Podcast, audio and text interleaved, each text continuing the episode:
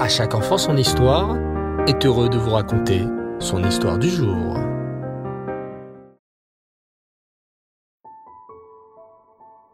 Bonsoir les enfants et Reftov, vous allez bien? Baruch Hashem. Alors ce soir, rendez-vous avec notre paracha de la semaine, la parachate Réé. Écoutez bien l'histoire suivante. Tout est calme dans la maison de Yaël et Jonathan. Il est déjà tard. Les enfants sont prêts à aller au lit. Papa leur a promis de leur mettre à chaque enfant son histoire avant de s'endormir.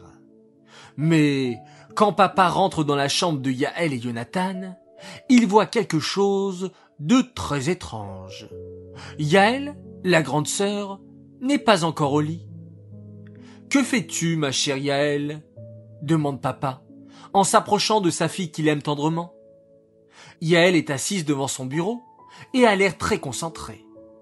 On dirait que Yaël fait ses devoirs, s'exclame Jonathan depuis son lit superposé. Mais il n'y a pas de devoirs, rit papa.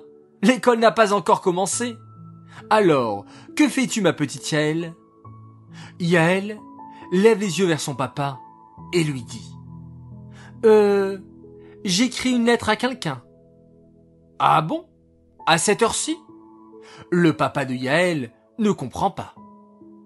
Mais à qui veux-tu écrire une lettre à une heure pareille? C'est l'heure de dormir, ma petite fille. Oui, mais... hésite Yaël. Tu sais, papa, que dans quelques semaines, on va reprendre l'école.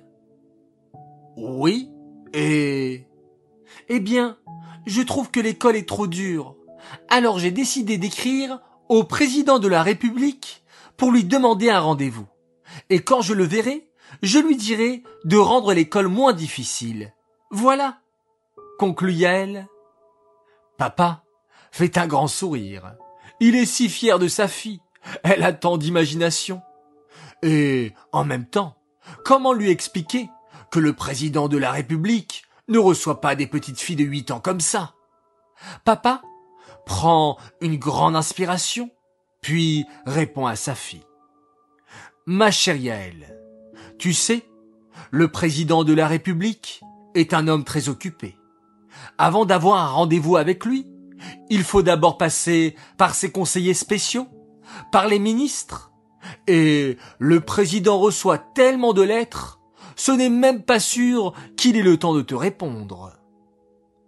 Ah bon? Alors peut-être qu'on peut aller le voir dans son palais? Intervient Yoni. Mais on ne peut pas le voir comme ça. Le palais, qui s'appelle l'Élysée, est protégé par plein de gardes. Impossible de voir le président lui-même, explique papa. Vous savez, mes chers enfants, vous me faites penser à une histoire. Savez-vous comment s'appelle la paracha de cette semaine? Elle a un nom très facile. Ré s'exclame Yael. Bravo ma fille. La félicite papa.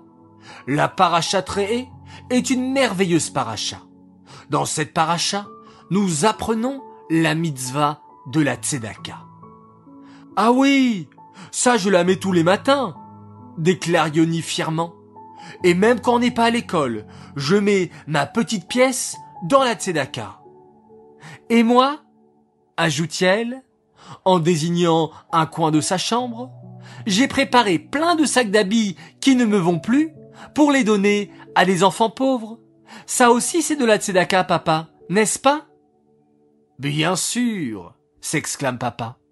On peut donner de la tzedaka avec de l'argent, mais aussi en donnant des habits à ceux qui n'ont pas de quoi s'habiller, ou à manger à ceux qui n'ont pas de nourriture.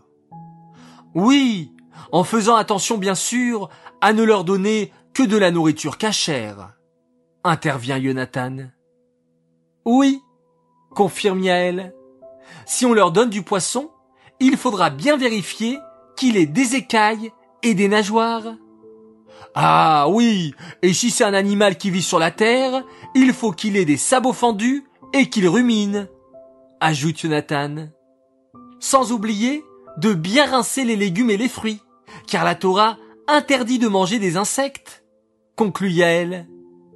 Mais, mes enfants, je vois que vous connaissez la paracha très à la perfection. Dans cette paracha, Moshe Rabbeinu rappelle justement au Béné Israël tous les animaux cachers et non cachers comme vous venez de le faire. Mais surtout, dans notre paracha très se trouve une phrase merveilleuse. Bani matem lachem elokechem. Vous êtes des enfants pour l'éternel votre Dieu. Cela veut dire que tous les juifs, petits ou grands, sont les enfants d'Hachem, et Hachem est le papa de tous les juifs. Waouh! s'écrie Yoni. C'est magnifique! Alors, Yaël, tu n'as plus besoin d'écrire au président de la République. Hachem est notre papa. C'est écrit dans la paracha. Écrit ou parle directement à Hachem.